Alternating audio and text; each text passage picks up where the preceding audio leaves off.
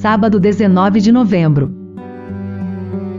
Lição da Escola Sabatina. Comentários: Ellen White.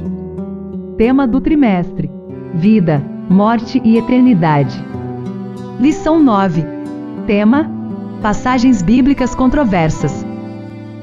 A compreensão correta do que dizem as Escrituras quanto ao estado dos mortos é indispensável para este tempo. A palavra de Deus declara que os mortos não sabem coisa nenhuma, até o seu ódio e o seu amor já pereceram. Temos de recorrer à segura palavra da profecia como nossa fonte de autoridade. A menos que sejamos versados nas Escrituras, quando esse extraordinário poder satânico de realizar milagres por manifesto em nosso mundo, poderemos ser enganados a atribuir a Deus os enganos. Pois a palavra de Deus declara que, se possível, até os escolhidos seriam enganados. A menos que estejamos enraizados e fundamentados na verdade, seremos colhidos pelos ardis enganosos de Satanás. Precisamos apegar-nos à Bíblia.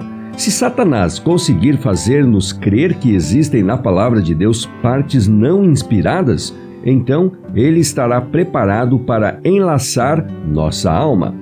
Não teremos segurança nem certeza no exato momento em que precisarmos saber o que é a verdade. Evangelismo, página 249. Toda espécie de engano está sendo agora introduzida. As verdades mais claras da palavra de Deus são cobertas com uma multidão de teorias de feitura humana. Erros mortais são apresentados como sendo a verdade perante a qual todos devem se curvar. A simplicidade da verdadeira piedade é sepultada debaixo da tradição. A doutrina da imortalidade natural da alma é um erro com que o inimigo está enganando as pessoas. Esse erro é quase universal.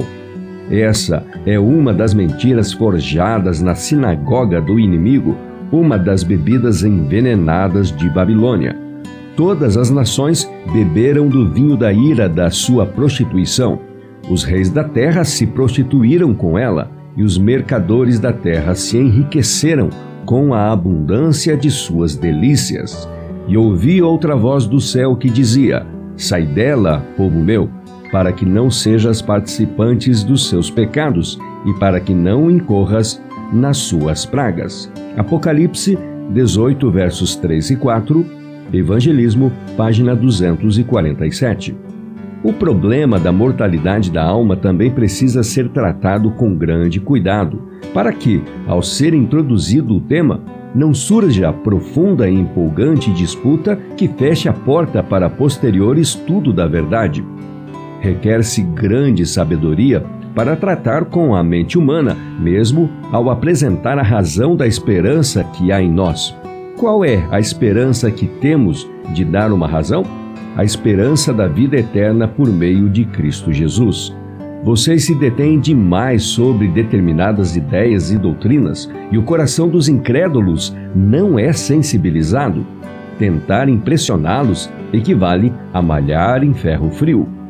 Necessitamos constantemente de sabedoria para saber quando falar e quando permanecer calados.